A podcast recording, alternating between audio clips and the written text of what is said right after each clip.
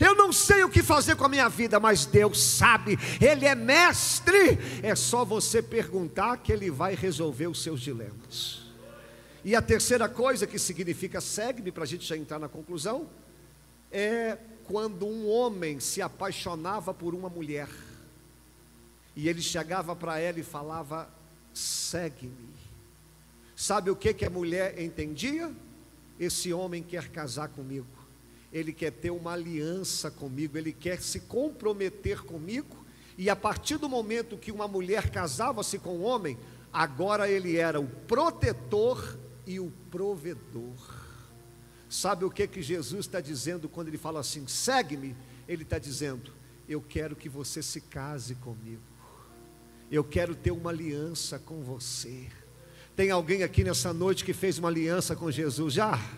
Eu estou falando aliança de verdade, aliança. Se você tiver Jesus como teu marido, ele vai ser o teu protetor, o teu guardião e o teu provedor. Dá uma forte salva de palmas ao Jesus. Roberto, está ameaçando dar uma, uma microfonia. E agora eu já posso chegar na conclusão. Queria que você olhasse para cá, esquecesse quem está do seu lado, que a conclusão é bem rápida. Que, que Jesus faz? Segue-me, Levi aceita o convite. Levi não é bobo. E Levi, irmãos, ele vai fazer um banquete para Jesus. Ele vai fazer um jantar de primeira, irmão e ele vai chamar os seus amigos. Mas sabe quem são os amigos dele? Ladrão, pecador, os publicanos. Quando Jesus está na casa de Levi, fazendo que participando daquele banquete, os fariseus estavam lá. E começa a perguntar: por que que Jesus come com esses homens? Como pode Jesus, sendo cara, vir participar de uma reunião que só tem pecador? Aí Jesus vai dizer assim para eles: Ó, os sãos não precisam de médico, mas sim os doentes. E eu vim para aqueles que estão precisando. Sabe o que é bacana, irmãos? Jesus veio para nós que outrora éramos perdidos, pecadores, doutrinados ao inferno, mas quando Jesus nos convidou, quando Ele nos chamou, Ele veio para mudar nossa sorte. Hoje nós vamos morar no céu, hoje nós somos privilegiados, porque Jesus nos encontrou, né? Mas dentro daquela festa, dentro daquela festa, estavam ali os religiosos, escute agora. E eles chamam os discípulos de Jesus e falam assim: Por que que vocês não jejuam? Nós estamos jejuando. Os discípulos de João também estão jejuando. Aí Jesus vai dizer assim: Pode porventura os convidados jejuarem quando o noivo está presente? Vai chegar uma hora que o noivo vai ser tirado, e aí eles jejuarão. Deixa eu só te explicar aqui. Quem é o noivo na festa que Jesus está dizendo? Ele. Quem são os convidados? Os discípulos de Jesus. Então o que que Jesus está ensinando para os religiosos? Olha para cá. Agora não é hora de tristeza. Agora é hora de alegria, porque eu estou com os meus discípulos. Vai chegar uma hora que eu vou morrer, que o noivo será tirado, que eu vou para a cruz. Aí eles ficarão tristes, mas depois eu vou alegrá-los de novo. Mas o que, que eu quero pregar para você aqui hoje, rapidinho? Repare que tem dois grupos.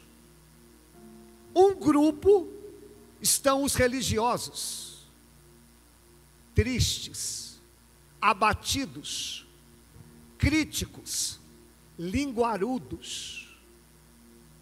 Eles pensam que serve a Deus, mas estão fora de sintonia com o céu.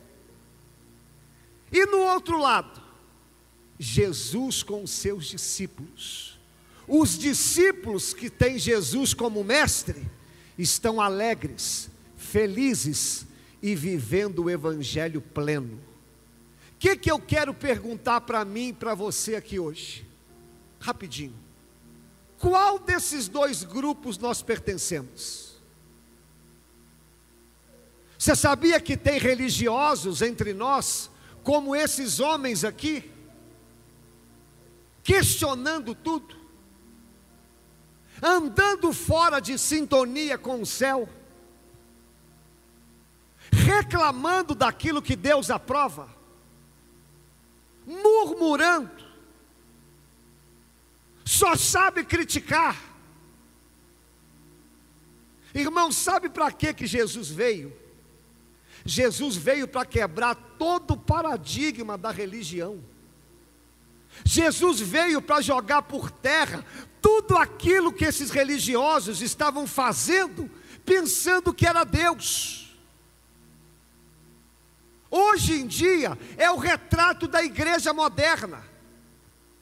A maioria de nós somos como esses homens aqui, murmuradores. A gente não consegue viver o evangelho pleno.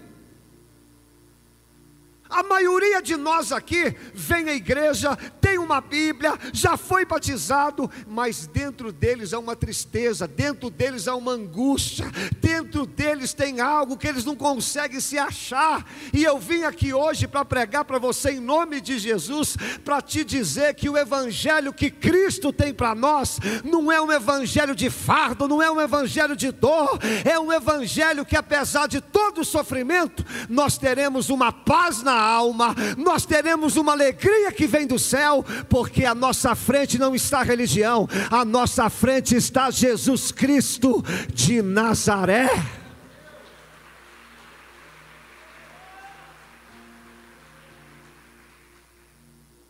Deixa eu te dar um exemplo bobinho, bobinho de religião. Um dia uma irmã me parou depois do culto. Pastor, eu estou pensando em sair da igreja. Eu falei, por quê?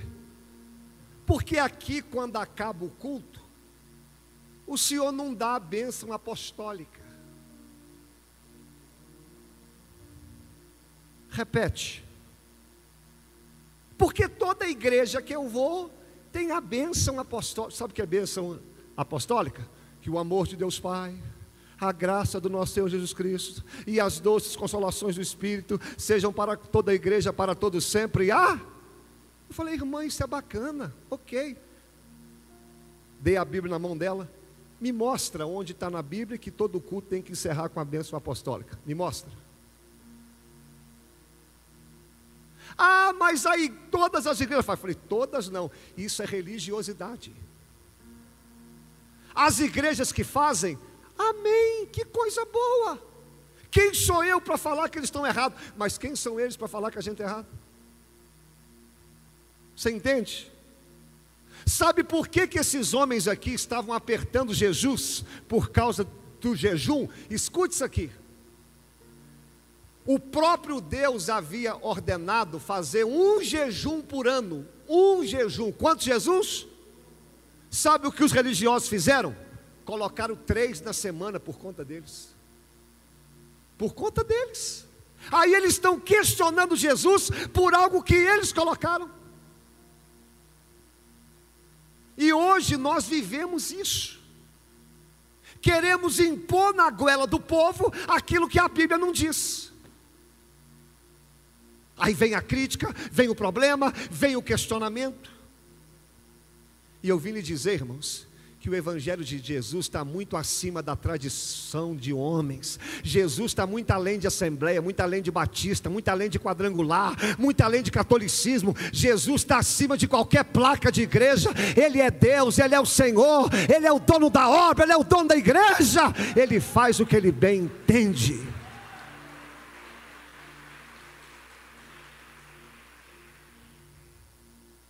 Deixa eu te dar um outro exemplo de religiosidade. Só não vou citar nome de placa de igreja.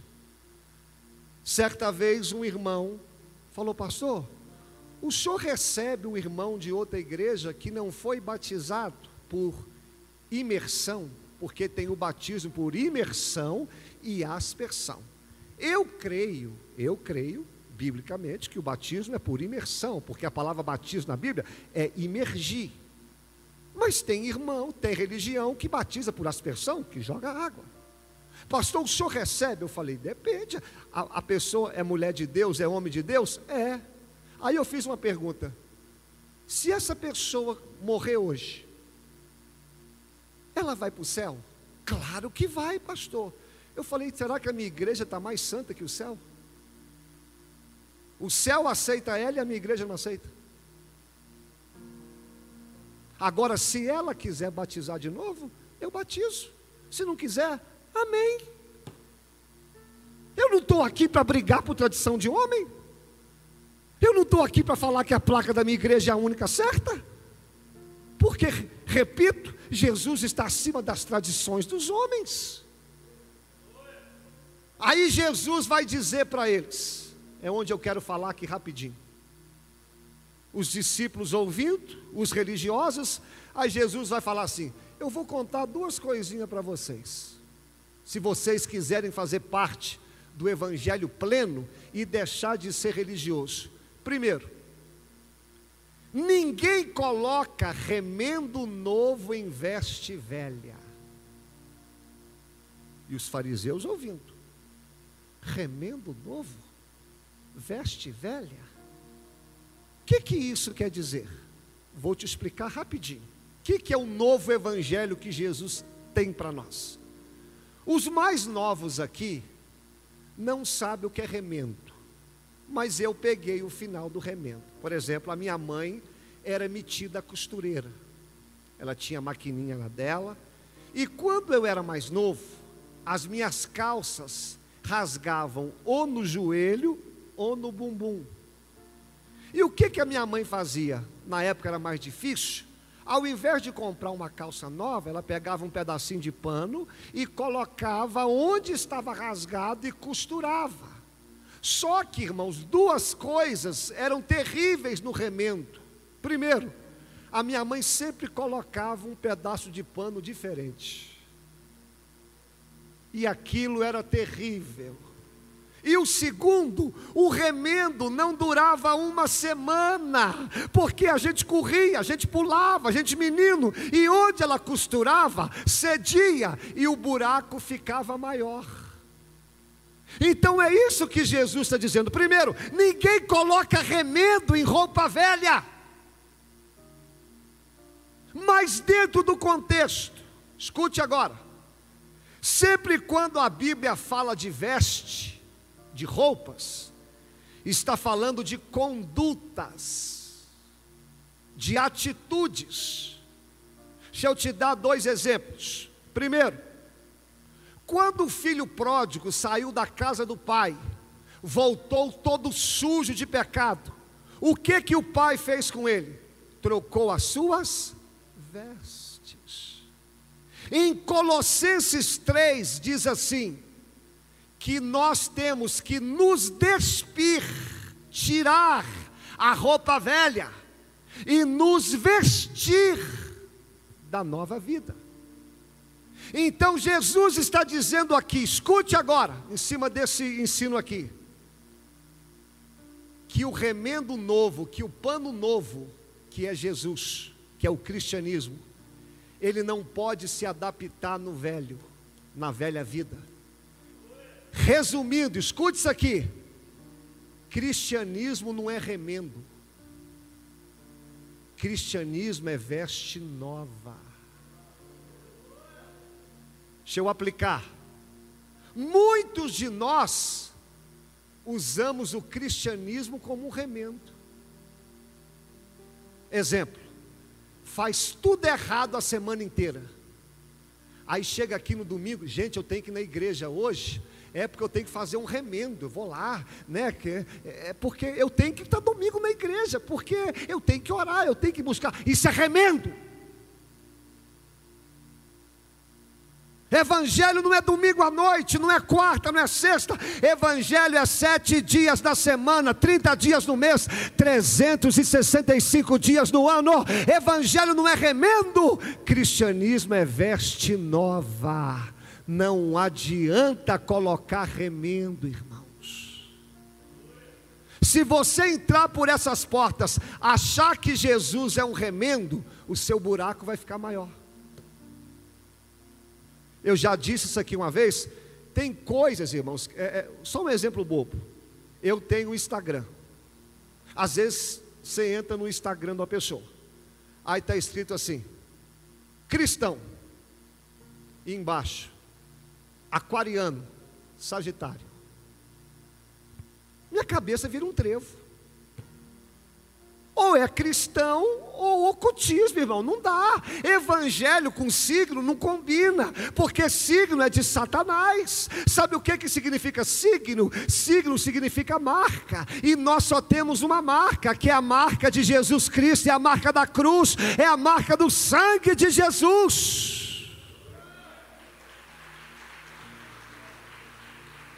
Então não queira colocar remendo na sua vida.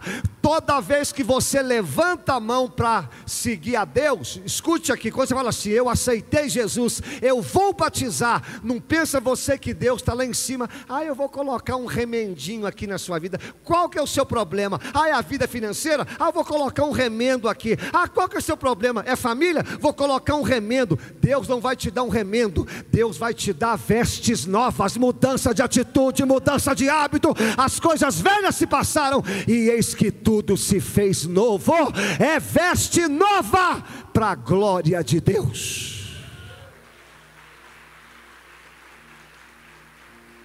Não me venha colocar remendo que a sua vida vai ficar pior. E a segunda coisa para nós encerrarmos essa palavra. Aí Jesus vai usar um outro exemplo. Ninguém coloca vinho novo em odre velho. O que, que isso quer ver? Deixa eu te explicar.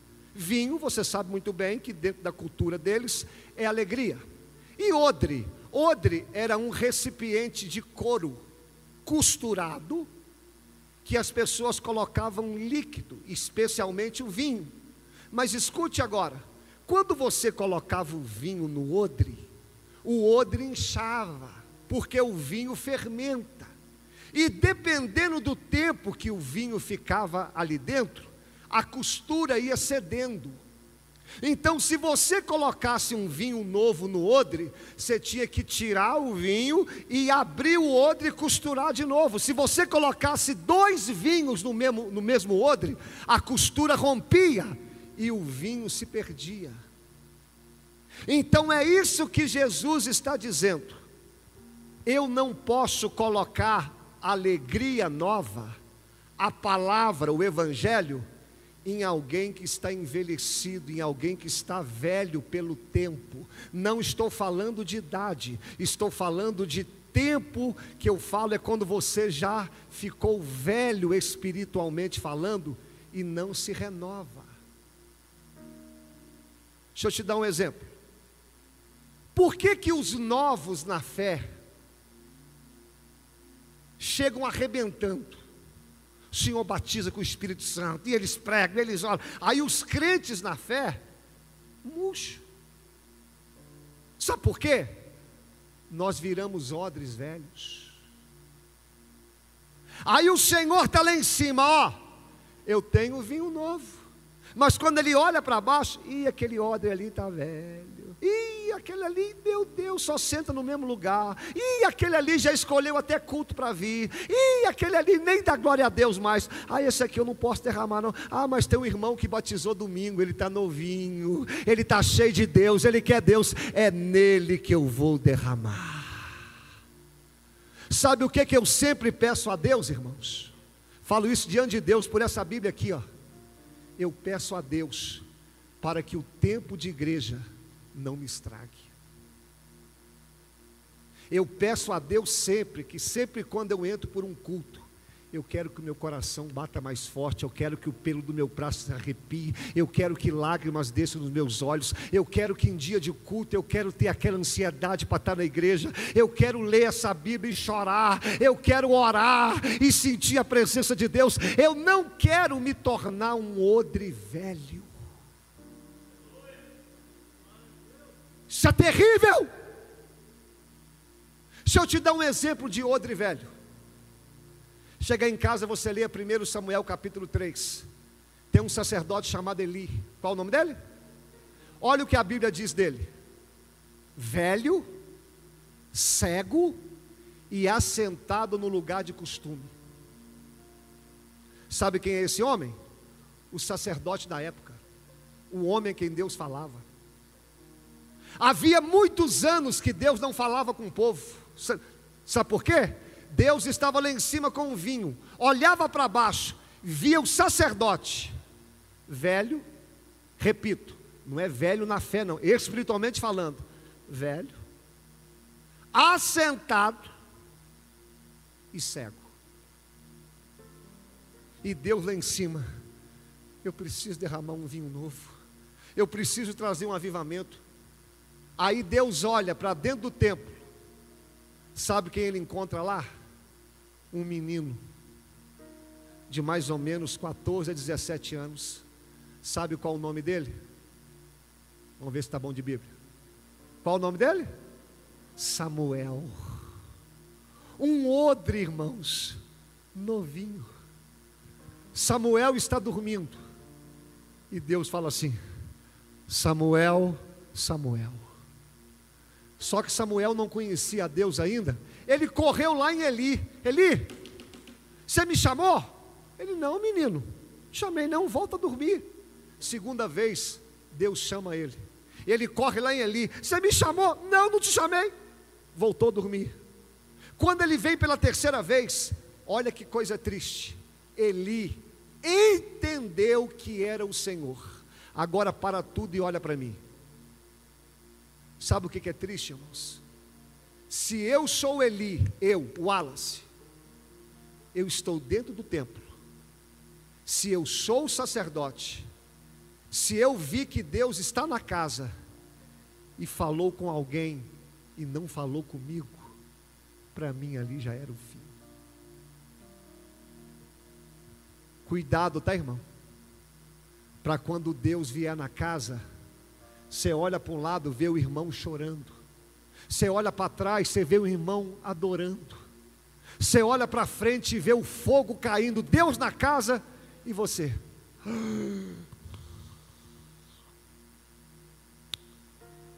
Ai, ai. O olho seco, igual o olho de coruja. Doido para dar nove horas para o culto acabar. Cuidado, meu amigo. Porque Deus prefere falar com um menino, entre aspas, que está novo para receber algo de Deus, do que ver um sacerdote que já se envelheceu mas eu vim aqui nessa noite, eu não vim pregar para os Elis, eu vim pregar para os Samuéis que estão aqui, que estão dizendo: fala que o teu servo ouve, eu quero receber mais de Deus, eu quero ser cheio do Espírito Santo. Será que você pode dar uma forte salva de palmas ao Senhor? Ora assim comigo, meu Deus. Fala, meu Deus não permita que o tempo de igreja me estrague. Eu não quero ser um odre velho que perdeu a tua presença. Olha para mim, e aqui eu termino. Talvez você fala, pastor, eu sou um odre velho. Eu não queria falar e nem vou falar para os outros, estou falando para mim. Eu não sinto mais a presença de Deus. Sabe por que, que eu venho à igreja, pastor? Porque eu tenho que pregar, tocar e cantar ou trabalhar. Mas não fala para ninguém, não, pastor. Pastor, faz tempo que eu não oro. Pastor, eu perdi o entusiasmo. Sabe o que que se fazia com o odre velho? Olha para mim. Quando o odre estava velho, primeiro, desescosturava ele descosturava. Segundo, abria. Terceiro, dava um banho de azeite, porque ele era couro, ficava duro e o azeite amolecia. E quarto, costurava de novo. Se você tiver coragem de falar, Senhor, faça de mim um odre novo, Sabe o que Deus vai fazer? Te descosturar. Dói, dói. Machuca, machuca. Quando o Senhor tira a nossa costura, olha para mim, você vai ficar aberto. As pessoas verão aquilo que está dentro de você. Terceiro, pede a Deus para te dar um banho de azeite. Sabe o que que significa o azeite na Bíblia? Espírito Santo de Deus. Meu irmão, tem gente aqui precisando de receber um banho de azeite, tem gente aqui precisando de receber um banho do Espírito Santo, tem gente aqui precisando de um renovo, rapaz. É o Espírito Santo que aviva o homem, é o Espírito Santo que faz a gente ser diferente. É o Espírito Santo.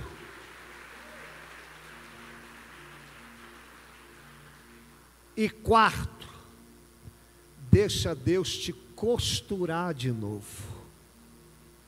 E eu vim pregar para algumas pessoas aqui hoje. Quem sabe, irmãos, você se tornou um odre velho. Quem sabe você já não tem mais aquela graça que tinha antes, e hoje o Senhor está falando comigo e com você. Se você quiser, eu posso te descosturar. Se você quiser, eu posso te abrir. Se você quiser, eu posso te dar um banho de azeite. Se você quiser, eu posso te fazer de novo. Mas, Senhor, qual que é a vantagem?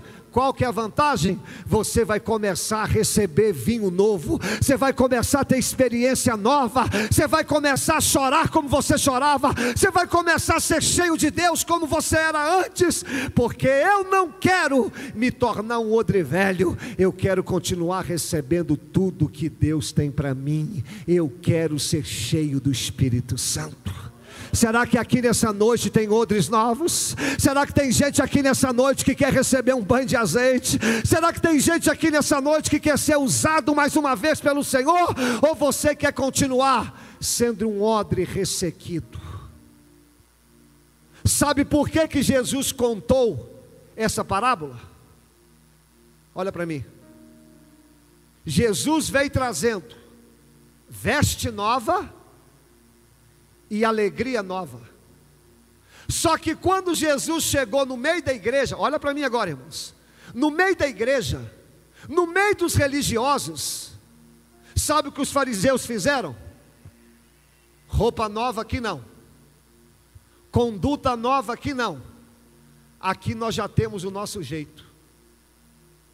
Aí sabe o que que Jesus teve que fazer? Teve que chamar um Pedro que era pescador que nem conversar sabia direito. Teve que chamar esse homem aqui, que era um publicano. Jesus teve que chamar pessoas simples aos olhos do homem. Você já percebeu que Jesus, entre os seus discípulos, não teve um religioso? O único religioso que procurou Jesus foi Nicodemos, que era um fariseu. E ele fala: Senhor, ai, tu és mestre, tu és grande. Aí Jesus, na cara dele, sem falar na cara, ô Nicodemos, você tem que nascer de novo. Jesus não fala uma palavra de elogio para ele. Jesus fala na tora, nasça de novo, ou seja, você é um odre velho, rapaz. Se você quiser fazer parte do meu time, se você quiser fazer parte dos meus discípulos, você vai ter que ser descosturado. Você precisa nascer de novo. Você precisa receber um banho de azeite. Culto da palavra eu posso falar. Sabe qual que é o meu medo, irmãos? O meu medo, se nós vivêssemos no tempo de Jesus, e Jesus entrasse por essas portas, assentasse aqui, participasse de um culto e dissesse: Eu quero ser membro. Jesus começasse a fazer algumas coisas e a gente reprovar o seu agir. Porque hoje, infelizmente, nós nos tornamos juízes de Deus. dizendo que Deus pode fazer o que não pode, o que cabe a Deus ou o que não cabe, o que é certo ou o que é errado, sendo que nós, irmãos, nós não temos esse direito. Como eu disse, a igreja é dele, o agir é dele, o mover é dele, a graça é dele, tudo provém de Deus. E eu, pode aplaudir o nome do Senhor? E eu quero, eu quero, Wallace, eu, eu quero ser como um Levi. O meu passado me condena, assentado, ladrão, vagabundo, ordinário, como esse homem era. Mas quando Jesus olha para ele e diz: Isso é odre novo, eu posso derramar nele o meu espírito. A religião meteu pau e Levi, mas eu não quero saber aquilo que o homem está falando. O homem pode me bater, o homem pode me criticar. Você já viu quanto que a nossa igreja apanha? Irmão? Você já viu tanto de rótulo que a nossa igreja já recebeu? A igreja de porta aberta, a igreja que faz aquilo, a igreja que. Irmão, pode falar à vontade, enquanto bate a ágape, pela graça de Deus, está salvando, está batizando, a igreja está crescendo, vidas sendo mudadas, porque eu não quero saber o que o homem está falando, eu quero que a gente continue sendo odre novo para receber o agir sobrenatural do Senhor. Dá uma forte salva de palmas a Deus. Eu te faço duas perguntas só. Só duas, eu quero chamar até o louvor daqui um minutinho, um minutinho só. A primeira pergunta: Você quer continuar fazendo parte dos religiosos ou dos discípulos de Cristo? Se você quiser ser um religioso, continue criticando, continue apontando o dedo, continue julgando, Mas se você quiser fazer parte do time de Jesus, deixa ele estar à frente e faça aquilo que ele manda você fazer. E a segunda pergunta que eu quero te fazer: Você vai continuar usando o cristianismo como remendo?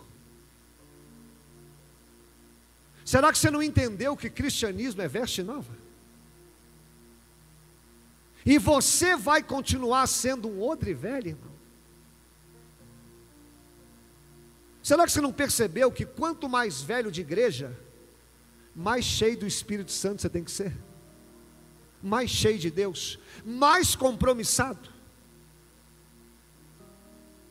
Culta a palavra eu falo. Você sabia que os maiores problemas que nós temos aqui na igreja não são com aqueles que estão chegando, mas são aqueles que estão mais velhos, que têm um título, que têm um cargo? Por quê? Se tornaram odres velhos. Mas aqui nessa noite, se una a mim nessa oração e fala: Senhor, me descostura, me abra, me dê um banho de azeite mas eu quero receber o vinho novo, eu quero fazer parte do agir, eu quero fazer parte daquilo que Deus tem para fazer. Eu não quero ser um Eli, na casa de Deus, vendo Deus falando com, com Samuel e não falando comigo.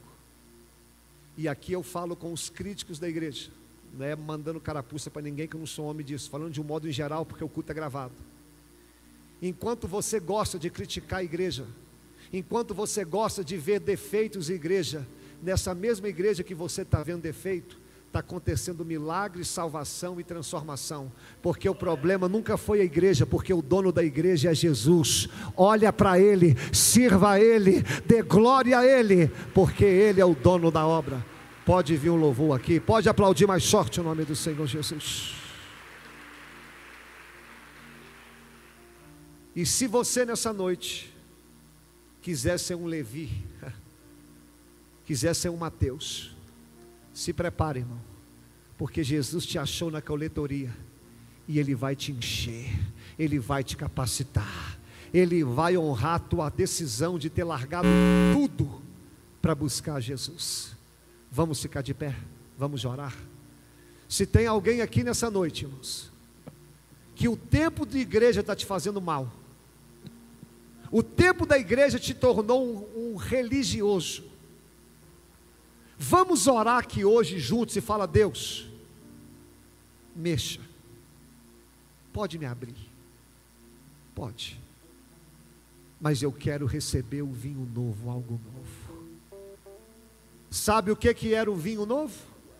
O cristianismo. E o odre velho? A religião. Jesus não cabia lá. Mas nessa noite, irmãos, eu sei que tem gente aqui que quer receber mais de Deus. Eu sei que tem gente aqui que está levando o cristianismo a sério. Eu sei que tem gente aqui que quer ter experiências com Deus, e é para você que eu vim pregar. E você que ouviu essa palavra e recebeu essa palavra, enquanto o louvor toca, você tem liberdade para adorar, para glorificar e para bem dizer. Mas se você quiser continuar sendo um odre velho, não tem problema nenhum. Ninguém está perdendo nada, a não ser você. A começar aqui do altar, todos nós aqui, precisamos de nos abrir, de ser transformado, para receber algo novo de Deus. Porque é do altar que tudo começa. Aqui no altar tem que ser onde a gente mais adora, mais busca, mais glorifica, para que o Espírito de Deus flua nesse lugar.